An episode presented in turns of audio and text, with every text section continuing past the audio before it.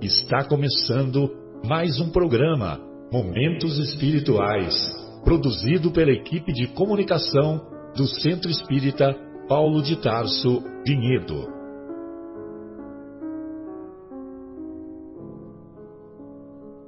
Se guardas contigo o estigma do sofrimento, indagando pela solução dos velhos problemas do ser e da dor, se percebes a nuvem que prenuncia a tormenta e o vórtice traiçoeiro das ondas em que navegas, vem conosco.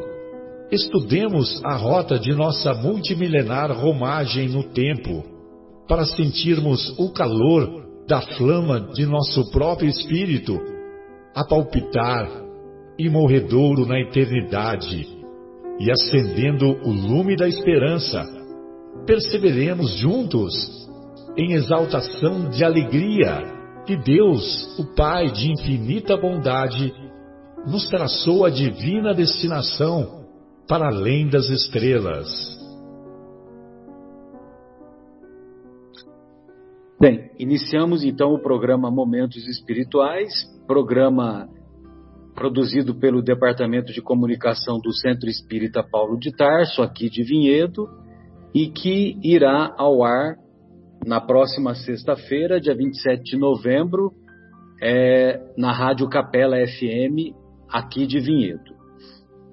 Muito bem, hoje estudaremos, na primeira parte do nosso programa, o, o capítulo sétimo de O Evangelho segundo o Espiritismo, o que se deve entender por pobres de espírito. O título do capítulo é Bem-aventurados os pobres de espírito. E na segunda parte estudaremos lá o finalzinho, a sentença que será dada ah, no capítulo sétimo, primeiras perseguições, da obra Paulo e Estevão, a, a sentença envolvendo os apóstolos de Jesus e também Estevão. Muito bem.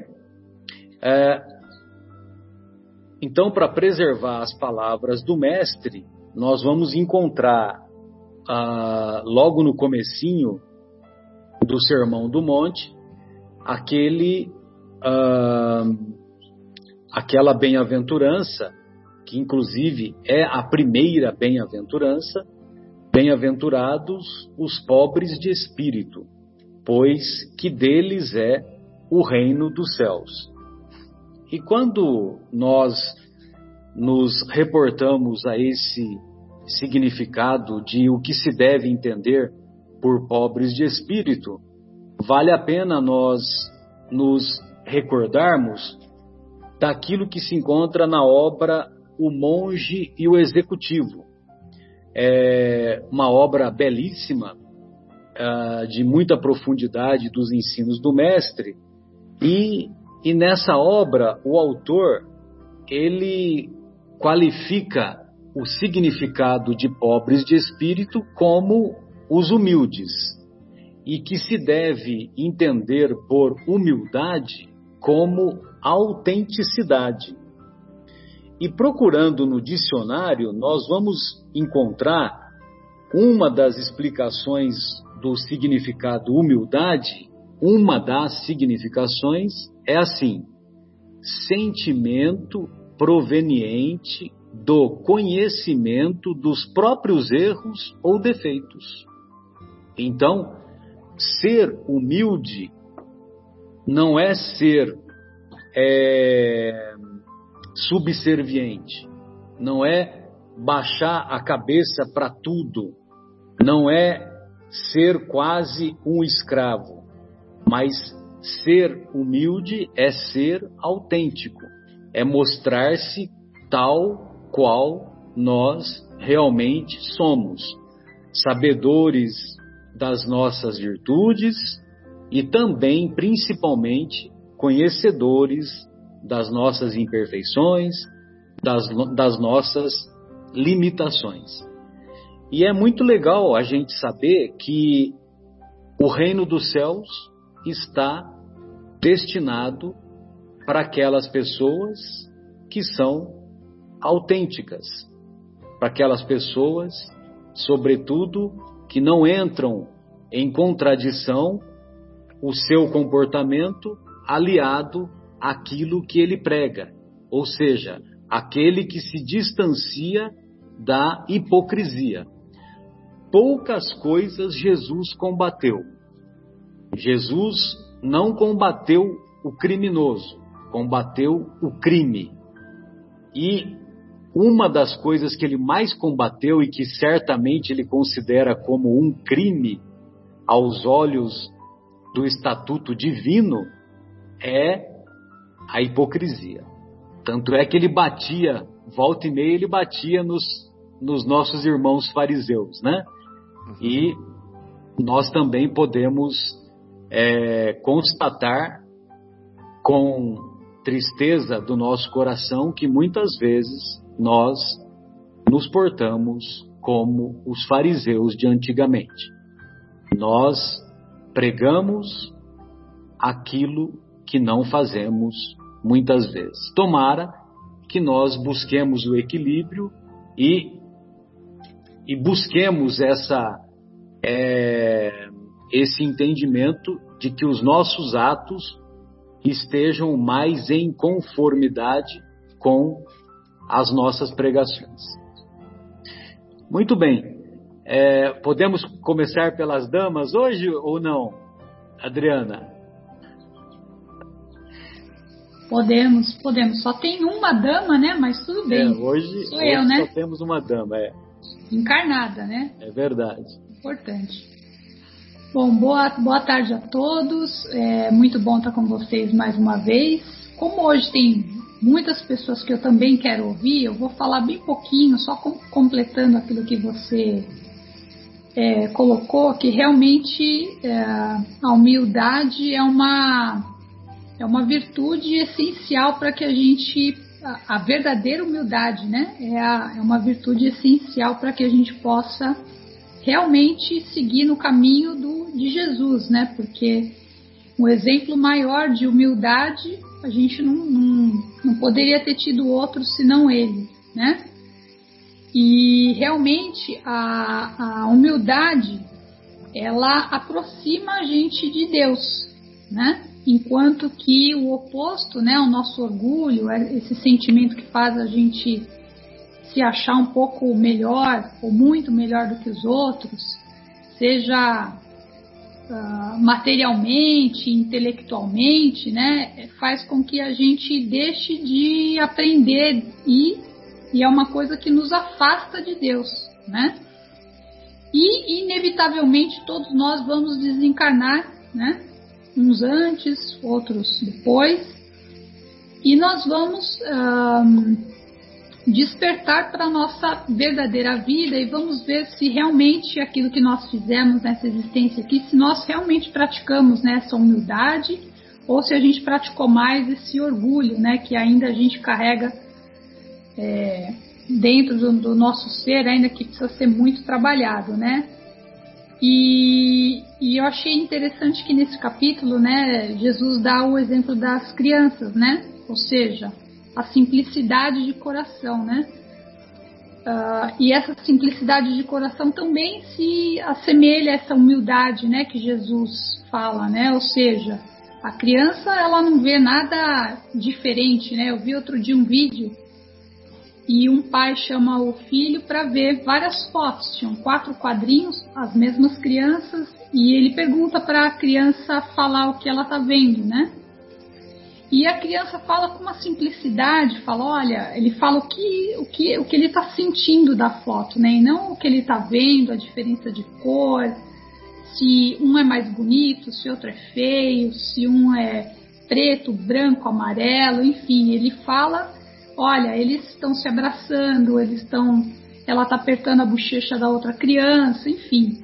Então essa essa simplicidade, né, de coração que as crianças têm, eu acho que é um exemplo feliz que Jesus deu mais uma vez para que a gente possa entender que a gente vai perdendo essa pureza de coração à medida que a gente vai crescendo. Acho que talvez como uma forma de defesa ou a gente realmente vá uh, despertando para aquilo que a gente ainda carrega das, das existências passadas, né? Aquelas coisas que a gente ainda justamente está aqui para trabalhar, né? O orgulho, a vaidade e, e esse, esse, desprendimento de, de, de, sentimentos negativos que a gente ainda traz. Então eu vou ler só um, um trechinho de um livro do, de, do Chico Xavier, né, por Emmanuel. O livro chama Dinheiro. Uh, ele diz assim: Bem-aventurada será sempre a pobreza que sabe se enriquecer de luz para a imortalidade. Porque o rico ocioso da terra é o indigente da vida mais alta. E o pobre esclarecido do mundo é o espírito enobrecido das esferas superiores que será aproveitado na obra de Deus. Ou seja, se todos nós vamos desencarnar, isso é a única coisa que a gente tem a certeza. E a gente sabe que a gente vai acordar para essa realidade, que a gente possa trabalhar para a gente não ser um rico ocioso da terra, né? E o indigente no plano espiritual, mas sim um pobre de espírito, mas com coração enobrecido, né? E que a gente possa ser os trabalhadores aí do nosso mestre e continuar seguindo, uh, sempre auxiliando uh, o próximo e, e, e, também nos beneficiando desse amor, né, desse, desse sentimento uh, que Jesus tanto nos ensinou enquanto esteve conosco. Que então, obra que dá essa referência, Adriana? Chama, o, é, o livro chama Dinheiro, é de Francisco Cândido Xavier e Emmanuel. Ele até fala ali no, no, na introdução do livro, né? Fala assim, vocês podem estranhar o título do livro, né? Dinheiro, mas aí ele explica ali, realmente é uma é, é bem interessante. Quem, quem puder ler, eu aconselho. Valeu, muito obrigado. Bruno, gostaria de ouvi-lo. Fique à vontade, querido. Estávamos Olá, pessoal. Muito bom, obrigado pela oportunidade. E vou trazer uma reflexão aqui desse evangelho, né, muito rico, ah, que fala dos pobres de espíritos, né? É, mais, mais particularmente, eu vou comentar a respeito do item 2, né?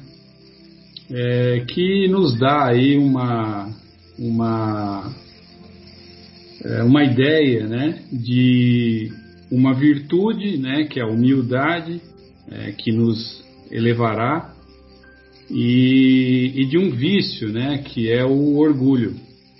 Então, como que a gente pode fazer, né, para é, para entender um pouco como isso funciona e qual a utilidade prática que nós podemos dar na nossa vida para a gente tentar é, nos melhorarmos, né? Que é essa a proposta sempre do Evangelho.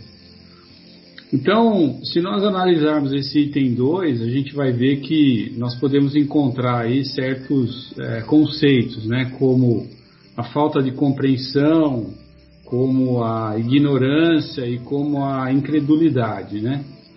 É, essas, essas, esses conceitos eles acabam é, sendo transferidos por a nossa vida por causa desse vício que eu falei inicialmente, que é o orgulho, né?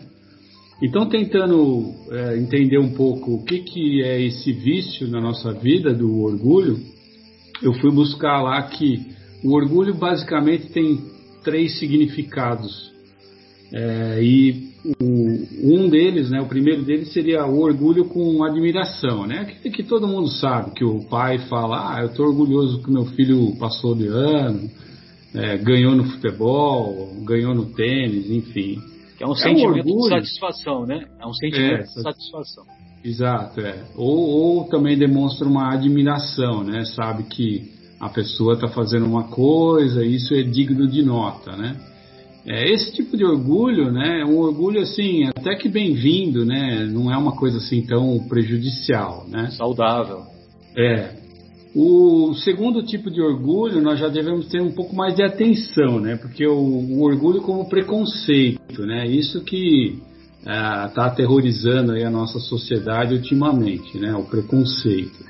Então, a pessoa se acha melhor porque ela é de, uma, de um país, ou de uma raça, ou de uma religião, enfim. Isso nós temos visto que tem prejudicado muito o desenvolvimento da nossa humanidade. Em todos esses sentidos que eu falei, né? Em relação à raça, em relação à religião em relação a país, né? A pátria. É, e o terceiro é o orgulho como rancor. O orgulho como rancor é aquela velha história de que você está é, carregando um fardo muito pesado nas suas costas e esse fardo muito pesado ele absolutamente não serve para nada na sua vida, mas por orgulho, o que as pessoas pensariam de você se você deixasse o peso de lado, né? Então você fica arrastando essa coisa na sua vida é, sem função nenhuma, mas por orgulho de deixar de lado, né? E esse conceito, né, é, geralmente esse orgulho que a gente falou como preconceito, é isso que causa uma grande destruição e é isso que eu vou é, tentar aqui fazer uma reflexão para que a gente possa utilizar o Evangelho é, para tirar esse tipo de conceito da nossa cabeça. Né? Então, assim, o autoconceito de si próprio, né, ele impede uma análise é, livre de conceitos, porque essa análise livre de conceitos só é possível àqueles que têm coração e mentes abertos. Então, se você tem um autoconceito de si próprio, dificilmente você se abre a outros conceitos, a outras novidades, a outras possibilidades. Né? O, o autoconceito de si mesmo é, nos leva né, a não enxergar as coisas divinas, é, porque se assim fosse, nós iríamos perceber a nossa pequenez. Todas as vezes que nós olhamos para o universo infinito, a gente percebe que a gente é apenas um grão, né? um grão de poeira nesse imenso, nessa imensa obra de Deus, né? E quando nós tentamos explicar tudo, ou nós tentamos obter a explicação para tudo, é, a gente acaba se perdendo um pouco é, da humildade que deveríamos ter é, para nos abrirmos às novas ideias e às novas possibilidades, até mesmo sendo é, o conhecimento de que ainda não sabemos tudo, é, o conhecimento de que temos muito a caminhar, que temos muito a aprender e que temos ainda muitas ignorâncias que vão continuar em, em diversas existências até que nós a, tenhamos a capacidade de compreensão. É, essa falta de compreensão ela acaba remetendo o, o, o, o, indivíduo, né? remete as ideias do indivíduo à negação. Elas não, não pode crer, né? não pode crer por quê? Porque é a possibilidade daquilo que não se compreende, ou seja, Deus sou eu. Eu tenho poder sobre minha vida. Eu tenho controle da minha vida. Então, se Deus sou eu e se eu controlo a minha vida, eu não preciso de Deus. Então, isso acaba por impor uma barreira na vida do espírito. É, não falta capacidade para o indivíduo entender Deus. Ele tem a capacidade de entender Deus. Falta realmente a humildade, né? de mesmo não entendendo a, grandi, a, grandi, a grandiosidade do Criador, a grandiosidade de Deus, a inteligência suprema, a causa primeira de tudo e de todos, mesmo a gente não entendendo, a gente se curvar diante da possibilidade de que algum dia esse pensamento possa chegar mais ao nosso nível de entendimento. A gente pode conseguir é, é, chegar nessa, nessa compreensão. Então, essa falta de, de entendimento do, in, in, do invisível e do divino né, é mais responsável por falta de humildade, de encarar o ser individual. Não está no controle de tudo, né? A gente não está no controle de tudo, nem da nossa própria vida, nem dentro da nossa residência, nem dentro do nosso planeta, do nosso país, da nossa pátria, da nossa religião. Nós não estamos no controle de tudo. Nem né? a autoridade, nem a autoridade. É, é, estar abaixo de uma potência é, que não se pode controlar, né? Então isso daí é a exacerbação do orgulho, né? Você não consegue controlar, então logo aquilo não existe, né? Agora, dentro do Evangelho, ah, de tudo aquilo que eu estudei, que eu li, né? Existe um conceito que eu acho errado, que as pessoas falam assim, ah não, eu tenho que sofrer. Não tem que sofrer, a opção é sua. A opção é sua. É, a gente tem que saber, pelo estudo do Evangelho, que existem os dois caminhos. A possibilidade dos conhecimentos do indivíduo, eles apenas serão assimilados quando forem vividos. Isso é uma escolha do, do, do, do indivíduo. Eu quero viver a realidade, eu quero viver esse caminho, eu me abro coração e mente, mediante essa possibilidade, eu me dou esse direito, eu me dou essa abertura. É, é importante é, a gente lembrar nesse conceito que dois tipos de pessoa, um que aceita caminhar pela possibilidade do entendimento e o outro que se é, que é o recalcitrante, né, que, não, que luta contra, que não aceita, que não acredita, o que, que ele faz? Ele, ele não pode ter o mesmo tratamento daquele que se alinha, daquele que é, é, se, se, é, se, se é, é, é, um, é, uma pessoa que tem o coração aberto à possibilidade de entendimento. Por quê? Diante da existência de um Deus soberanamente bom e soberanamente justo, é lógico que as oportunidades vão estar disponíveis para ambos. Ambos vão ter a, a possibilidade do caminho. É, todos terão a oportunidade. Aqueles que tiver, como Jesus dizia, olhos para ver, né, Jesus se referia dizendo: aqueles que têm olhos para ver, eles não, não eles não necessitam de, sobre, de sofrimentos.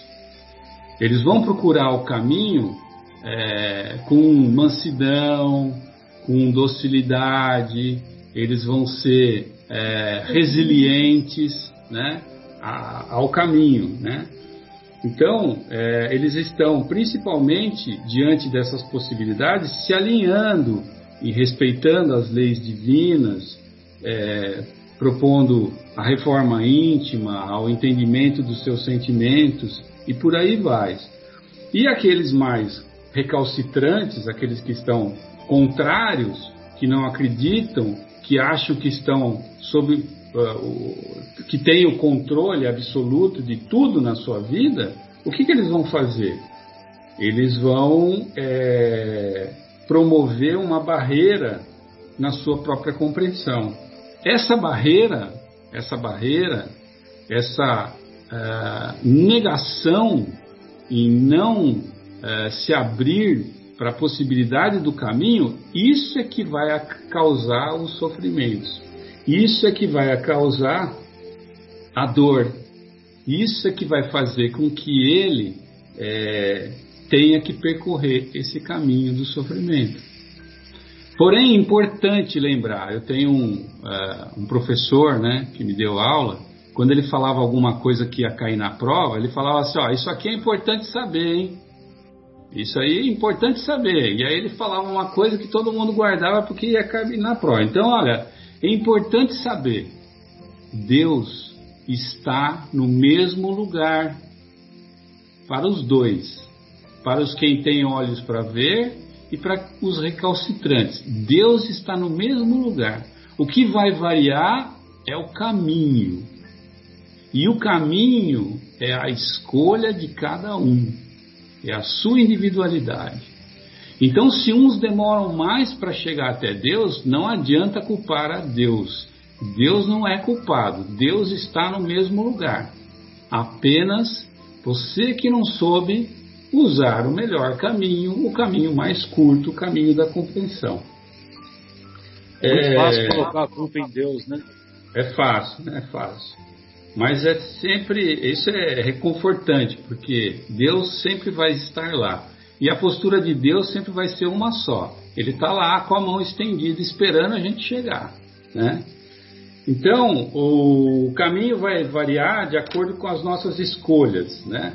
Então, por isso que a gente vê que em determinadas vidas, uh, o Emmanuel nos conta muito isso através do seu próprio exemplo. Né?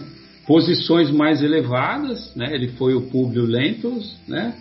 e depois na próxima encarnação descem na existência seguinte as mais ínfimas condições. Ele foi o escravo Nestório, né? Nestório. O que, que causou isso daí? O orgulho, a exacerbação do poder, levando ele a trilhar na próxima encarnação o caminho da dificuldade, o caminho para que ele pudesse aprender a, a, a, a lição da humildade. Então, só terminando aqui para dar mais ou menos um caminho que eu acho viável, possível e não tão difícil assim, é, quando nós reconhecemos, né? O, o, importante é reconhecer, a primeira coisa. Então, uma, uma formulazinha. Primeira coisa mais importante, nomear os sentimentos. É sempre um primeiro passo no processo da conscientização. É importante a gente perceber quando nós estamos sendo orgulhosos. Não aquele orgulho para com o filho, mas aquele orgulho do preconceito, aquele orgulho do rancor, quando nós estamos sendo cabeça dura, né? Costumamos, costumamos falar, ah, cabeça dura. Então, nomear os sentimentos é o primeiro passo para o processo de conscientização. Dois, avaliar se o sentimento é útil ou inútil. Porque se ele for inútil, se a gente está carregando aquele peso e não serve para nada na nossa vida, para que, que nós estamos levando isso adiante?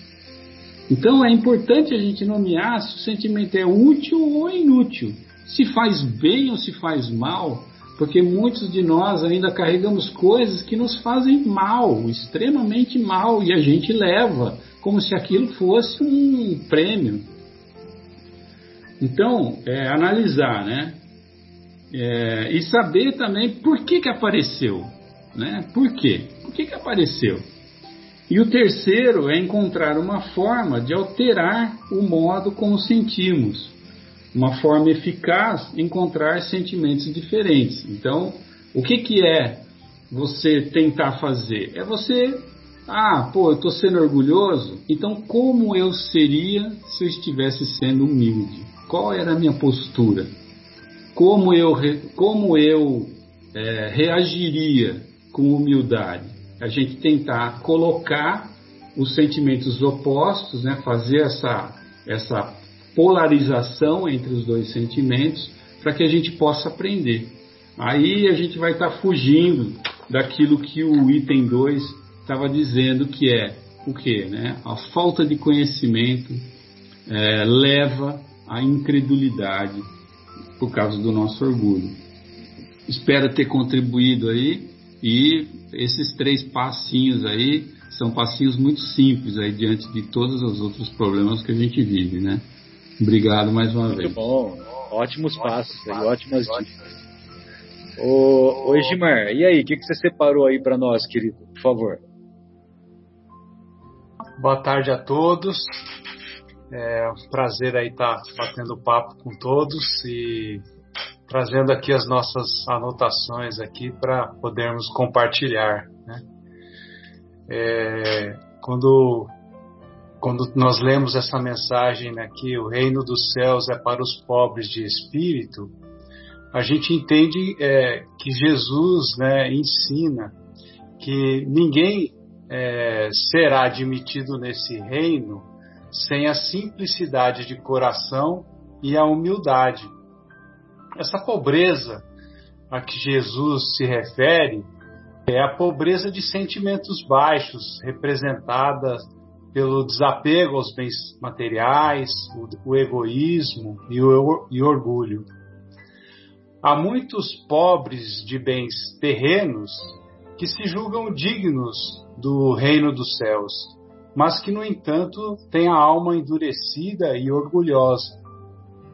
Não é ignorância e nem muito menos a miséria que garante aos homens essa felicidade prometida por Jesus. O que nos encaminha para esse destino né, são os nossos atos nobres, baseados na caridade e no amor incondicional. Precisamos também é, adquirir conhecimento, né, porque através do conhecimento nós expandimos a nossa visão da vida em busca de novos horizontes. E o nosso mestre Jesus aí, ele que foi o nosso maior exemplo de, uma, de humildade, né? A gente é, para para refletir como que ele chegou aqui na, na, nessa nossa terra, né? É um espírito da envergadura de Jesus, é, responsável pela condução do nosso planeta, pela, por essa humanidade, ele chega aqui é, numa, numa, num estábulo, né? numa, numa estrebaria, é, que é um exemplo maior de simplicidade e de humildade né? Do que ele. Né? Então, ele, ele acho que é, é sempre aí o nosso espelho, né? Nele que nós temos que nos mirar para é, é, para que os nossos as nossos as nossas ações é, se espelhem no, no exemplo de Jesus. Então, quanto mais evoluído o espírito, né? É, menos ele valoriza a sua condição superior perante os homens. Pois ao evoluir, todos os sentimentos ligados à vaidade vão sendo abandonados. E como o reino dos céus não é um local físico, mas se encontra dentro de nós, ser grande no reino dos céus não significa uma posição de destaque em relação aos outros. Ser grande no reino dos céus é uma vitória íntima que relaciona é, entre os inimigos derrotados o que? O nosso orgulho, a vaidade, a inveja e todos os sentimentos negativos. A busca humilde do reino dos céus não é uma coisa simples, né? Ela exige disciplina e força de vontade. E a doutrina espírita, ela tem nos guiado, ela tem mostrado uma forma lógica, né? é, e tem mostrado a necessidade do combate ao orgulho. Demonstra através da reencarnação que tudo que nós plantamos, nós colhemos. Né? E que se nós nos elevamos através do orgulho e nos colocamos acima dos nossos irmãos, nós seremos rebaixados no mundo espiritual. Assim, a consequência da lei de ação e reação será a de também rebaixar-nos em futura reencarnação. Daí surgem as dificuldades e problemas que nós não entendemos porque temos, mas que têm a sua origem em nossos atos pretéritos. Se ao contrário nós nos posicionamos de uma forma humilde perante a vida e nossos irmãos, seremos então maiores né, no mundo espiritual e numa próxima re re reencarnação né, colheremos menos sofrimentos. Os grandes no mundo material devem também agir com humildade e simplicidade, tratando os que dependem deles com respeito e misericórdia, fazendo jus à responsabilidade que Deus né, lhe concedeu. O objetivo da nossa vida aqui na Terra só será atingido com a humildade. Esse objetivo é o aprendizado através das mais variadas oportunidades que a experiência reencarnatória nos oferece. A vida é essencialmente uma escola, e só, cre e só cresce nessa escola aquele que combate o seu orgulho e o substitui pela qualidade indispensável ao aprendizado, que é fazer ao próximo o que se deseja para si mesmo. Isso ajudará o nosso espírito nessa vida, ao contrário do orgulho, que cristaliza o nosso ego na teimosia e na falsa grandeza, trazendo-nos cedo ou tarde o sofrimento. Então, nós temos que ficar muito atento ao nosso comportamento com relação ao próximo, em qualquer lugar, no, na nossa casa, no trabalho, na rua, nós devemos nos comportar como um humilde servidor. E se ainda é difícil para nós esse tipo de atitude, nós temos que nos esforçar para melhorar. E de tanto nos esforçar para não externar essas nossas emoções negativas, né? Elas aos poucos vão desaparecendo, né? De tanto a gente praticar, a gente vai conseguir chegar lá. Né? Com o tempo e com determinação, o nosso sentimento vai se modificando para melhor. É, só para concluir um pouco, né, é, essa mensagem é, desse capítulo do Evangelho, Jesus vem nos mostrar a necessidade que temos de combater o nosso orgulho e o nosso egoísmo. E para isso, então, nós precisamos ser verdadeiramente pobres de espírito, ou seja, humildes, reconhecendo que ainda temos muito a crescer espiritualmente. Nós devemos buscar o conhecimento, a riqueza interior, deixando as aparências exteriores para um segundo plano, e assim cultivando a humildade e a caridade que nós alcançaremos esse reino dos céus. Era essa a minha pequena colaboração. Muito bom. Qual, qual, fonte que é essa que você se baseou aí, o, o Regimar? Precisa habilitar, dá uma habilitada no. Você desabilitou o microfone. Opa, é, foi um apanhado geral, né? A gente foi pegando dos nossos é, resumos aqui, dos nossos estudos, e eu não lembro todas as fontes, não. Não, não, beleza. Muito bacana. Afonso, gostaria de ouvi-lo, querido. Como devemos acabar com esse, com esse negócio chamado orgulho dentro de nós? Meu abraço fraterno a todos os amigos presentes, aos que virão nos, a nos ouvir. E essa é uma questão lapidar, é fundamental, né? Porque é, não é à toa que ela abre as bem-aventuranças. É, eu, eu gosto sempre de pegar no sentido geral e didático eu preciso entender para poder estabelecer alguma mudança. E acho que isso é típico do ser humano. Né?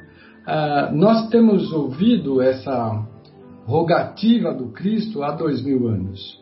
Mas em algum momento nós precisamos parar e, e entender o que, que isso quer dizer e como é que isso pode nos tocar, nos alcançar de forma prática. É, a tradução do nosso querido Haroldo Dutra Dias não fala em pobres de espírito, mas pobres em espírito, que eu acho mais adequado. Um simples detalhe, mas facilita o entendimento. O fato é que eu me atenho ao reino dos céus, porque a afirmativa é bem-aventurados os pobres de espírito, porque deles é o reino dos céus esse reino dos céus que o, o nosso querido Egimar, e acho que o Bruno também acabou nos falando, nos lembrando, é um estado de alma. Né? Não é um lugar físico, mas é o, a forma como nós precisamos agir para poder assimilar as verdades e crescer, que é o nosso objetivo último Ô Fábio, fala pro Afonso o que, que é esse tal de reino dos céus. Que ele ficou em dúvida agora. Que o Hanan nos ensinou, tá que, o, que Jesus nos ensinou no diálogo com Hanan. É a obra divina no coração do homem. Poético, né, Fábio? A obra divina no coração do homem. Ou seja, nós, ah, como seres, eh, inteligência individualizada, que é como nos caracterizam os espíritos na doutrina dos espíritos, nós precisamos ter esse olhar para não desperdiçarmos a nossa energia, o nosso tempo, as nossas lágrimas e o nosso sofrimento. como acaba de falar o Egimar, a escolha, e o Bruno reforçou isso de forma muito clara, nós temos a livre escolha de adotarmos o caminho suave, que é por onde eu fui alfabetizado, era uma cartilha silábica, ou o caminho suave ou o caminho da dor. Você também? Não acredito. Você é mais jovem. De toda forma, nós precisamos é, perceber que alguma mudança precisa ser feita. Cultivamos nos últimos milênios, eu não estou falando de decênios, de anos, nos últimos milênios, nós uh, miramos, o nosso objetivo, o nosso foco, nosso gol tem sido a supremacia sobre o outro. Materialmente, riqueza, beleza, juventude, poder. Poder temporário. Fazemos de tudo, sacrificamos os nossos melhores oportunidades para conquistar isso que acreditamos ser o caminho da felicidade. Olha que tolice. Aí numa obra do André Luiz, que agora não me lembro se é o Nosso Lar ou a sequência, mas há um, um casal que se prepara para reencarnar. E a senhora conta para os ouvintes, os leitores, que ela pediu para o, os espíritos que cuidam da reencarnação para que providenciassem uma vida de muito trabalho, que ela queria trabalho simples. Ela queria reencarnar uma costureira, que sempre foi uma profissão que rendeu pouquíssimo recurso material e muita dedicação. Por quê? Ela queria evitar, ela queria prevenir qualquer tipo de desvio da sua própria atenção. Ela conhecendo todo o arcabouço da sua estrutura psicológica, ela falou: não, esse caminho vai me garantir ficar focado nos objetivos que são de cunho espiritual. E eu tinha muito pouca idade, eu ainda sou jovem, mas eu era muito mais jovem. Eu fiquei chocado. Eu falei, como que o espírito, no plano espiritual, pode pedir um trem desse? E aí você vai amadurecendo, vai deixando de ser tão inexperiente e vai entendendo que quando nós desejamos objetivos claros que têm cunho espiritual, modalidade espiritual, nós de antemão, sabedores da nossa fragilidade diante das ilusões do mundo que são muito enchem os nossos olhos, mexem com o nosso a nossa vontade. Então, na certeza de que nós podemos equivocar, tropeçar, recapitular ou capitular, esse pedido passa a ser uma coisa que faz muito sentido. Lógico, nós temos muitos empresários, homens de família uh, com proprietária de muitos bens, que são pessoas dignas, não é impossível mas nós ainda temos dificuldade em deixar de valorizar o que brilha.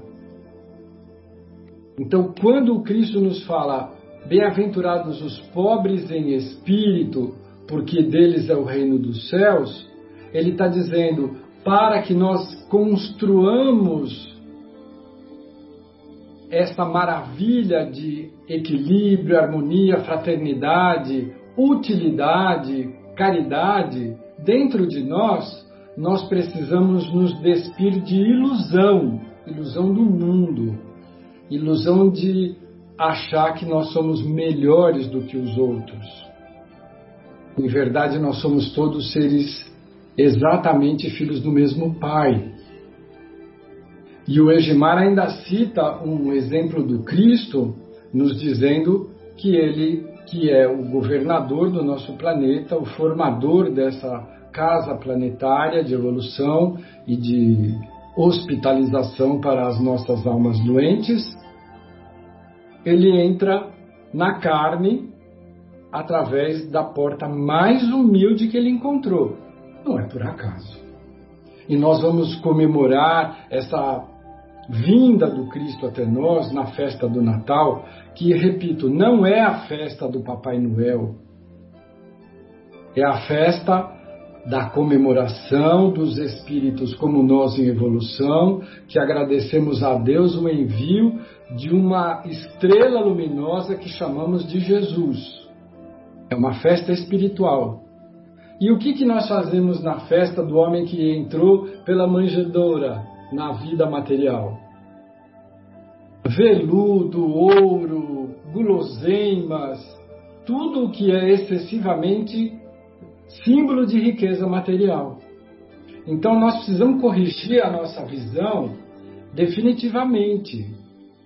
É, a ação do Emmanuel no, há dois mil anos e depois dos 50 anos depois, nós vamos ter o senador super vaidoso, mega vaidoso, orgulhoso das suas origens, da, de representar Roma, que era a grande potência, e logo na sequência, Nestório, um, um, escravo judeu, que se converte ao cristianismo, quer dizer, nem nascer cristão ele não pôde.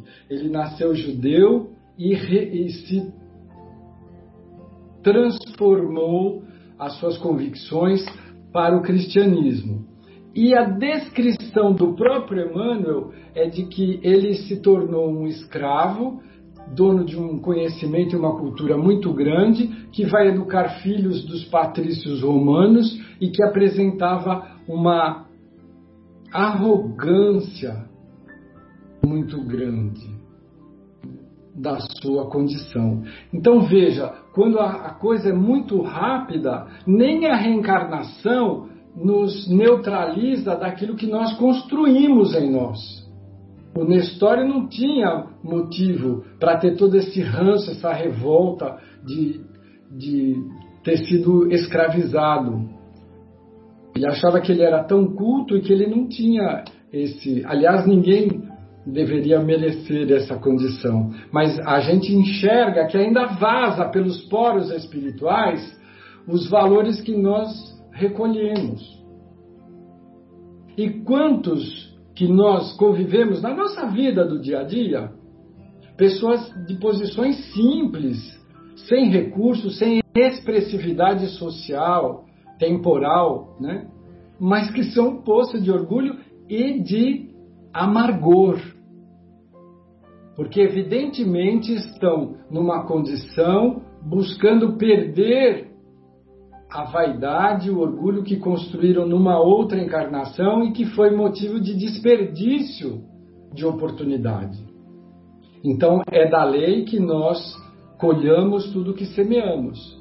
E nessa colheita amarga, nós vamos encontrar seres despidos de recursos materiais que não consegue abaixar o nariz de tanta arrogância. Não tem motivo, mas tem arrogância e tem amargura.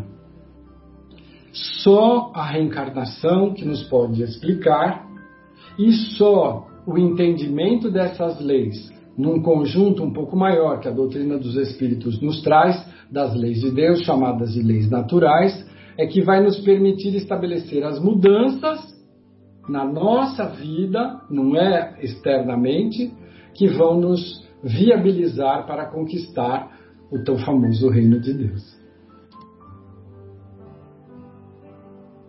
Muito bom, muito bom, Afonso. É, ô Folharine, o que, que você separou aí para nós, querido? Por gentileza. Ô Marcelo, eu, é lógico, de uma maneira mais é, mais simples, assim, menos extenso, eu defino pobres em espírito como sendo simplicidade no conviver humildade no agir. Então, portanto, vale, nesse meu entendimento, conforme nos ensina o próprio Kardec, que o mais simples de coração e humilde em espírito do que aquele que é o egoísta, aquele que o egoísmo domina, aquele que o orgulho conduz, e que arrogância ofende e agride. Então, assim, é, eu vejo que Jesus nos mostra, como em Mateus 18, 1 a 5, quando ele ensina, perdão, quando ele ensina aos discípulos, né, que para se entrar no reino dos céus, temos que agir como as crianças. Mais uma vez, Jesus nos chama a atenção para maneira simples, pura, sem maldade, é, como a imagem que das crianças representam para nós. E quando ele acrescenta que aqueles de nós que receber a essa criança é a Ele próprio, Jesus, que está recebendo, Ele está nos informando, nas entrelinhas, que não devemos desprezar e muito menos desrespeitar a quem sabemos que seja simples, que seja humilde, que convidar pobres estropiados, cumprimentar aqueles que desconhecemos, é demonstração também de simplicidade e humildade.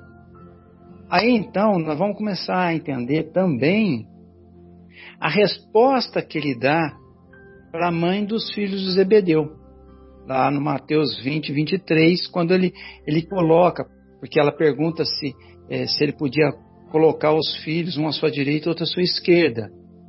E ele responde que não cabia a ele isso, mas é para quem está preparado por meu Pai. Olha, essa passagem nos remete à colocação popular que todos nós conhecemos, né? Que é aquela Deus não escolhe os capacitados, ele capacita os escolhidos. E é aí nós lembramos dos ensinos da doutrina, dessa doutrina tão esclarecedora que é a doutrina espírita, que nos diz que Deus nos permite o uso da livre escolha, do livre arbítrio, que obviamente vai levar a gente às livres condutas. Portanto, quando Jesus afirma que é Deus quem prepara os que assentarão ao seu lado, ele está justamente confirmando aquilo que o Bruno falou, o Afonso acabou de falar, que depende exclusivamente de nós nos colocarmos na posição de preparados, através das livres escolhas, para ocupar o local. E para tanto, nós temos que iniciar por nos igualar ao que significa verdadeiramente as condutas das crianças. Assim que nós temos que proceder. Ou seja, com humildade no agir, e simplicidade no conviver. Sem as pretensões, as grandezas, o orgulho, com facilidade se desenvolve em nós, mas, pelo contrário, fazendo imperar em nós as virtudes que Jesus tão bem nos mostrou, todas filhas do amor, como a humildade, a benevolência, a fraternidade, a caridade, a bondade, enfim, se conseguirmos fazer com que isso habite em nós, eu vou me corrigir. Habitar em nós, essas virtudes já habitam, porque nós somos criados por Deus. Eu sempre digo que Ele já nos dotou com todas as virtudes dele. Mas então, quando nós fizermos essas virtudes florescer em nós verdadeiramente, e isso nós só vamos conseguir com muita prática, ou seja, no dia a dia, enfrentando aqueles que muitas vezes querem nos pisar, querem nos ofender, querem nos agredir, por N motivos, é que estaremos dando provas do bom uso da livre escolha, ou seja, estaremos nos capacitando para que o Pai nos escolha para sentar à sua direita ou sua esquerda. O exemplo mais claro que eu tenho disso, e que todos, obviamente, já devem saber, Chico Xavier. Desde pequenino, ele se preparou. Deus não deu nada de mão beijada para ele. Nós sabemos o que foi a vida dele desde criança. Mas ele foi se capacitando. Teve ajuda da espiritualidade? Teve. Mas ele podia ter chutado tudo para o ar, mas ele ficou firme naquele propósito de ser um servidor divino. Então ele se capacitou pelo livre-arbítrio dele. E Deus, como nós sabemos no ditado popular, capacita os escolhidos, foi dando condições e provas, e ele foi se provando. E foi mostrando a capacidade dele para poder um dia estar à direita ou à esquerda do Pai. Como ele, nós tivemos outras, como Irmã Dulce, como Maria Teresa e como tantos outros luminares que passaram por aqui e se dedicaram a capacitar para isso. Infelizmente, nós muitas vezes, no dia a dia, no afã de ter o sustento material, acabamos por nos esquecer um pouco de Deus naquele dia. E isso acaba nos colocando pelo nosso, pela nossa própria escolha, livre escolha, distanciados dele. Então eu vejo assim, pobres em espírito é agir na simplicidade na convivência e na humildade. É isso.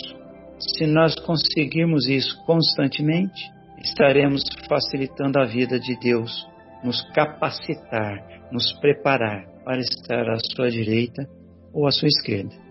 Era isso que eu tinha é, preparado aqui para poder falar para vocês e espero ter contribuído aí com uma gotinha de água no oceano. Obrigado pela atenção. Pois é, Zé, e as virtudes do que você falou aí do nosso querido Chico, da irmã Dulce, da Madre Teresa, Albert Schweitzer, Schweizerman e tantos outros, Viktor Frankl, é, eles tiveram essas virtudes cultivadas ao longo da vida e elas cresceram e se desenvolveram como o cedro, naquela que está escrito lá naquela mensagem maravilhosa do, do Espírito de Verdade no capítulo anterior. Né? A vida é a prova escolhida durante a qual vossas virtudes cultivadas devem crescer e se desenvolver como o cedro. Pois Fabinho, é. gostaria de ouvi-lo, querido. Obrigado, Marcelo. Obrigado, amigos, pela chance de estudar um pouquinho para para que isso venha nos transformar, né? Venha ser plantado em nós, né? Como sementes para nos transformar no, é, ao longo da jornada e para é, compartilhar esses momentos onde a gente aprende bastante com os colegas que estão falando aqui. É, eu eu fui ver algumas outras passagens sobre espírito e peguei uma que eu achei bastante interessante é, no Evangelho, naquela conversa com Nicodemos, aonde Nicodemos é, vem fazer uma pergunta para Jesus, né? Ele fala assim: Rabi, bem sabemos que és mestre, vindo de Deus. Por que ninguém pode fazer estes sinais que tu fazes, se não for com ele. E aí ele fala: Como pode um homem nascer sendo velho? Não, desculpa. E Jesus lhe disse: Na verdade, na verdade te digo que aquele que não nascer de novo não pode ver o reino de Deus. Então disse-lhe Jesus, disse-lhe Nicodemos: Como pode um homem nascer sendo velho? Pode porventura tornar a entrar no ventre de sua mãe? E aí vem a parte que eu queria ressaltar aqui, né? Ele fala assim: Na verdade, na verdade, te digo que aquele que não nascer da água e do espírito não pode entrar no reino de Deus. E aí aqui está a palavra espírito, em contraste com a palavra água. Né? Então ele fala que nós temos que nascer da água e do espírito para entrar no reino de Deus. E nessa passagem que nós estamos estudando, né, é, é necessário ser pobre de espírito, né, para estar no reino de Deus. Né? E aqui ele fala: nascer da água de, e do Espírito para entrar no reino de Deus. Há uma semelhança, não há, entre essas duas, entre essas duas frases. Aí ele fala assim, para explicar: o que é nascido da carne é carne? O que é nascido do espírito é espírito. Então ele está separando. Tem duas coisas bem diferentes. Uma coisa é carne, a outra coisa é espírito. E é preciso nascer de novo das duas coisas. Né? Então ele fala assim, para explicar o espírito. Não, antes, só para explicar a carne, né? É, da água, né? Ele compara a água com a carne, né? Ele fala nascer da água e nascer do espírito.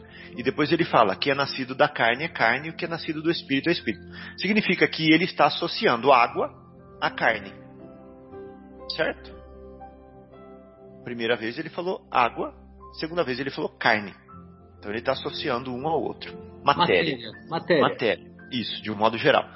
E agora ele fala: o que é nascido do espírito é espírito. Aí vem a dúvida: e o que é, que é o espírito então? O espírito é como o vento, né? Assopra onde quer e ouves a sua voz. Mas não sabes de onde vem e nem para onde vai. Assim é todo aquele que é nascido do espírito. Então, ser nascido do espírito ou o espírito como que você sabe? Ele, porque a palavra espírito e vento era a mesma, né? Em, em hebraico. Então, como que você sabe que o vento existe? A gente vê o vento? A gente não vê o vento. Mas como a gente sabe que ele existe? Porque ele interage com a gente, né? Ele toca o nosso rosto. Mas você sabe de onde ele veio? Não. Você sabe para onde ele vai? Não. Então o espírito é a mesma coisa. Como que a gente sabe do espírito? Ele está aqui, ó, interagindo com a gente. Mas a gente não sabe de onde ele veio nem para onde ele vai. Então ele preexiste, né, a carne, a matéria. A gente não sabe de onde ele veio. E depois que a carne acaba, a gente não sabe para onde ele vai. Mas a gente sabe que ele existe porque ele passou por aqui. Né? Então o espírito é o ser mesmo. É a essência, é o próprio ser, é o espírito que vem e passa pela carne. Então, o que é ser o, o, o espírito é o si mesmo. Então, o que é ser pobre de espírito? É ser pobre de si mesmo. Né? Então, ele falou assim: Puxa, bem-aventurado você que é pobre de si mesmo, que não se ensoberbece. Bem-aventurado você que não que não se realça, né?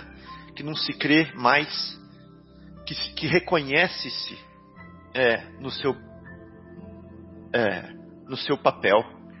Né? Então, pobre de espírito, pobre de não si mesmo. Não se acha, né? Que não é, se acha. É, que, se tem, que, não se tem, que não se tem certeza e não se acha. Então, bem-aventurados os pobres de si mesmo. Achei é, bem interessante isso daí.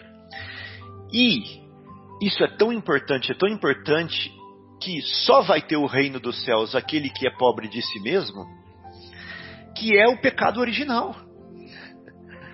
Não ser pobre de si mesmo, ser rico de si mesmo é o pecado original. E é o grande problema da humanidade. Todo o mal que existe na terra vem daí, de ser rico de si mesmo. Quando eu sou rico de mim mesmo, eu coloco no centro de tudo, né? E aí eu tiro dos outros para dar para mim. Eu não me acho igual mais. Eu tiro Deus do centro e me ponho no centro e quero tudo para mim. Esse é o grande problema da Terra. Esse é o grande problema da nossa civilização. Esse é o pecado que está lá na Gênese. Você quer ver? Fala assim lá, ó. Lá fala assim, ó. E o Senhor Deus fez brotar da terra toda árvore agradável à vista e boa para comida, e a árvore da vida no meio do jardim. Vírgula. Acabou a frase. Né? E a árvore da vida no meio do jardim. Vírgula. E aí vem assim agora, ó. e a árvore do conhecimento do bem e do mal. Ponto. Aonde está a árvore do conhecimento do bem e do mal? Não sei, porque e a árvore da vida está no meio do jardim, vírgula. E a árvore do conhecimento do bem e do mal, tá? Aí ele fala assim, ó. É. E ordenou o Senhor Deus ao homem dizendo: De toda árvore do jardim comerás livremente. De toda árvore do jardim comerás livremente. Mas da árvore do conhecimento do, do bem e do mal, dela não comerás, porque no dia em que dela comerdes, certamente morrerás. Que é essa árvore do conhecimento do bem e do mal, que a gente não sabe aonde está, que se a gente comer a gente vai morrer? O que é morrer? Morrer é afastar-se de Deus, né? É o pecado. Então, se eu comer da árvore do conhecimento do bem e do mal, eu vou morrer. Eu vou me afastar de Deus, eu vou secar. Vou ser igual os galhos da videira lá, separados que se secam. Vamos descobrir o que, que é a árvore do conhecimento do bem e do mal? Que é o pecado? Aí no capítulo 3 de Gênesis fala assim, ó. Ora, a serpente, nós conhecemos a serpente, né? A serpente era o mais astuto dos animais selvagens que o Senhor tinha feito. E ela perguntou à mulher: Foi isto mesmo que Deus disse? Não comam nenhum fruto das árvores do jardim? Perguntou a serpente para a mulher. E respondeu a mulher, a serpente: Podemos comer do fruto das árvores do jardim. Mas Deus disse: Não comam do fruto da árvore que está no meio do jardim. Ela está falando para a serpente. Para ela, a árvore do, que está no meio do jardim é outra, vocês vão ver. Não é mais aquela que a gente viu. Nem toque nele, do contrário vocês morrerão, disse Deus. Então disse a serpente à mulher: Certamente não morrerão. Deus sabe que no dia em que dele comerem, seus olhos se abrirão e vocês serão como Deus. Então, olha só: se você comer o fruto da árvore do bem e do mal, os seus olhos vão se abrir e vocês serão como Deus, vocês não precisarão mais de Deus. Então você vai para o centro da roda, meu filho. Come dessa árvore, come desse fruto, que você vai ser o centro de tudo. Você vai ver tudo, seus olhos vão se abrir e você vai ser como Deus. E está escrito aqui: e vocês serão como Deus, conhecedores do bem e do mal. Então come desse fruto. Come desse fruto. Quando a mulher viu que a árvore parecia agradável ao paladar e atraentes aos olhos, o que, que é isso? As ilusões, as seduções, né?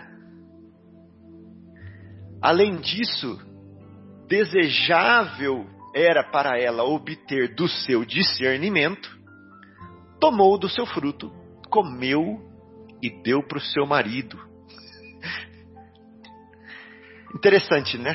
Então ela queria só, só tornar-se como Deus. Não precisaria mais de Deus. Ela queria simplesmente assumir o seu papel. E é isso que é o pecado do original. Né? Então nós somos ricos de nós mesmos agora. Meus olhos se abrem então, é... E no orgulho queria... encontra-se todos os vícios, né? Porque o orgulho é a base do, do egoísmo e de todas as outras imperfeições. Exatamente. Então eu só queria trazer esse pedacinho para mostrar que simplesmente nós estamos falando do pecado original aqui agora, né? Ou seja, nós estamos falando daquilo que nós pensamos assim, ah, mas eu não cometi o erro que a, Eva, que a Eva cometeu, por que, que eu tenho que, do suor do meu rosto, angariar o pão? Por que, que do estertor do, dos meus partos vem uma nada evolução? Por quê? Eu não fiz o pecado dela. Não fez? né? Foi ela que fez e você está pagando pelo pecado dela? Tem certeza que você não cometeu o pecado dela? Né? Tem certeza que você não está se colocando no centro da roda e tirando, e, e tirando Deus do centro? Tem certeza que no meio do jardim está realmente a árvore da vida? No meio do seu jardim está a árvore da vida, que é Deus? É. Ou qual árvore está no centro do seu jardim? É, eu acho que na árvore do, no, no centro do meu jardim, quando eu acordo, quando eu vou dormir, quando eu estou com dificuldades, quando eu planejo minha vida, quando eu é, penso em é, infelicidade, acho que não está a árvore da vida no centro disso tudo. Acho que não está. Acho que é outra árvore que está. Então, então, meu amigo, eu estou no pecado original ainda. ainda, né? Então é esse. E se eu estou no pecado original, eu não posso estar no reino de Deus. Não posso estar. Então é só uma reflexãozinha para nós. Muito bom, Fábio. Bela reflexão. Bem, amigos, então encerramos a primeira parte do nosso estudo e retornaremos em seguida após a pausa musical.